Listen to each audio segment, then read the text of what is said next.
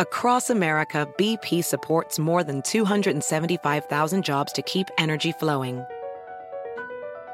Jobs like updating turbines at one of our Indiana wind farms and producing more oil and gas with fewer operational emissions in the Gulf of Mexico. It's and, not or. See what doing both means for energy nationwide at bp.com slash investing in America. Hacer dinero de manera difícil, como degustador de salsas picantes, o cortacocos, o ahorrar dinero de manera fácil con Xfinity Mobile. Entérate cómo clientes actuales pueden obtener una línea de un límite intro gratis por un año al comprar una línea de un límite. Ve a es.xfinitymobile.com. Oferta de línea o límite gratis termina el 21 de marzo. Aplican restricciones. Xfinity Mobile requiere Xfinity Internet. Velocidades reducidas tras 20 GB de uso por línea. El límite de datos puede variar. Es noticia en NTN 24. Hola, soy Moisés Naim y usted está escuchando una parte de mi programa de televisión.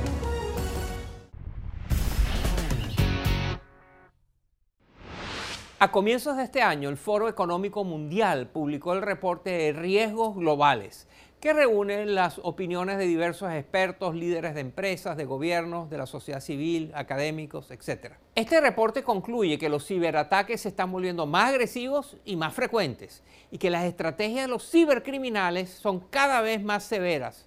¿Están los gobiernos y las fuerzas militares del mundo preparados para enfrentar este creciente riesgo? Esta es la pregunta a la cual se ha dedicado a investigar mi invitado de hoy. Se trata del doctor Max Smith, un reconocido investigador del Centro de Estudios de Seguridad de la Universidad ETH en Zurich, en Suiza. Es también el director de un centro de investigación que se llama la Iniciativa Europea para la Investigación del Conflicto Cibernético. El doctor Smith es autor de múltiples publicaciones de varios libros que exploran la intersección de la seguridad, la tecnología y las relaciones internacionales. Su libro más reciente se llama Sin atajos. ¿Por qué a los estados se les hace tan difícil desarrollar una fuerza cibernética militar? A continuación, Max Smith nos cuenta qué hay que hacer para enfrentar con éxito los múltiples desafíos de ciberseguridad. Miren.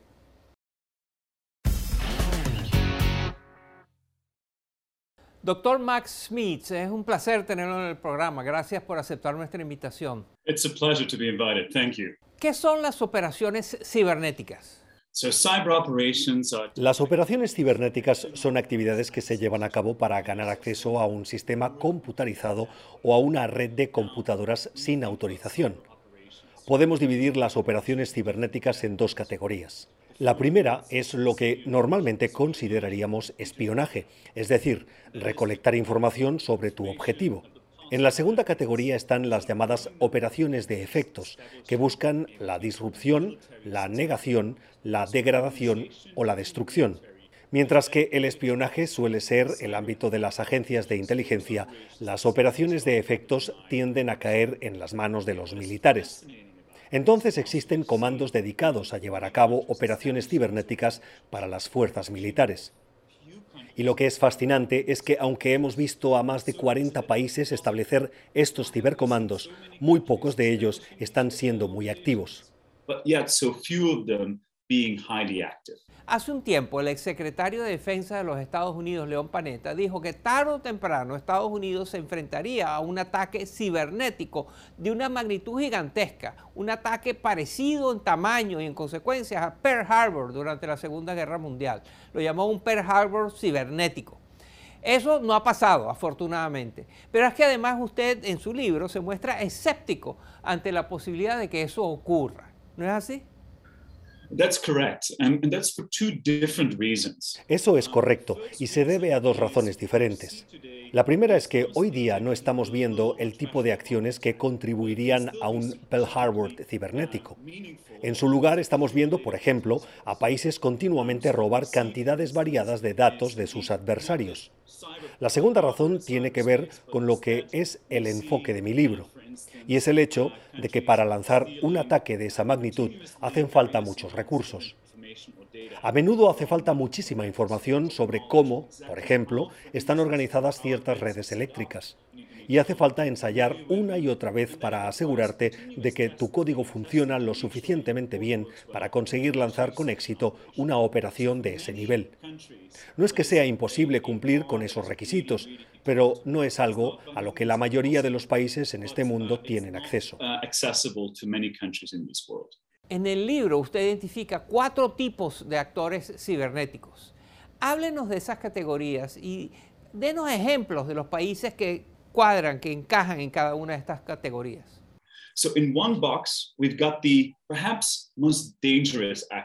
En una categoría tenemos lo que podríamos considerar los actores más peligrosos. Son aquellos que parecieran tener ninguna o muy pocas restricciones y que también tienen muchos recursos. Un ejemplo es Rusia, que a lo largo del tiempo ha demostrado no darle mucha importancia a los daños colaterales. En la segunda categoría están los países que tampoco parecieran tener restricciones, pero que tienen menos recursos. Un ejemplo es Corea del Norte, que tiene una fuerza militar relativamente pequeña, pero aún así han logrado causar una gran cantidad de caos en todo el mundo. En la tercera categoría están los actores que sí tienen muchas restricciones, pero también muchos recursos para llevar a cabo operaciones cibernéticas. El ejemplo perfecto son los Estados Unidos, que hasta 2018 necesitaba aprobación del presidente para poder llevar a cabo una operación cibernética. Y la última categoría está compuesta de aquellos actores que tienen muchas restricciones legales y estratégicas que hacen que operar en el ciberespacio sea más difícil y más costoso, y además tienen recursos limitados. Y lo fascinante es que la mayoría de países que han establecido cibercomandos están en esta categoría. Un ejemplo de ello es Holanda. Una narrativa que circulaba a inicio del conflicto entre Rusia y Ucrania es que Rusia lanzaría un masivo ataque cibernético contra Ucrania y contra sus aliados. Pero eso no ha pasado. ¿Por qué cree usted que no ha ocurrido? Esa es una pregunta clave y muy urgente ahora mismo. Y hay un par de explicaciones diferentes. La primera tiene que ver, por supuesto, con la intención general de Rusia en esta guerra, que piensa que podría ser una guerra corta, con una victoria rápida y en la que el aspecto cibernético podría jugar un rol menor. La otra tiene que ver con que Rusia no solo tiene dificultades integrando sus fuerzas terrestres con sus fuerzas aéreas, sino también integrando sus fuerzas cibernéticas con el resto de las fuerzas armadas no hay suficiente comunicación y coordinación para asegurarse de que las operaciones cibernéticas sean tan efectivas como podrían serlo. Por otro lado, debemos tener mucho cuidado, pues encontrar el verdadero responsable de un ataque cibernético puede tomar tiempo. También toma tiempo descifrar qué exactamente ha pasado y qué no ha pasado. Entonces no deberíamos llegar a conclusiones apresuradas sobre la falta de actividad. Quizá deberíamos esperar unos meses hasta que tengamos una mejor idea de lo que realmente ha ocurrido en Ucrania. Um, el doctor Max Smith es un experto en ciberseguridad y el autor del libro No Shortcuts, o en español, Sin Atajos. ¿Por qué a los estados se les hace difícil desarrollar una fuerza cibernética militar? Gracias por acompañarnos, doctor Smith. Esto es Efecto Naim. Puede verlo todos los domingos por NTN 24, a las 7 de la noche en Washington, a las 6 de la tarde en Bogotá y a las 4 de la tarde en Los Ángeles. BP added more than $70 billion to the U.S. economy in 2022 by making investments from coast to coast. Investments like building charging hubs for fleets of electric buses in California and starting up new infrastructure in the Gulf of Mexico. It's and, not or. See what doing both means for energy nationwide at bp.com slash investing in America.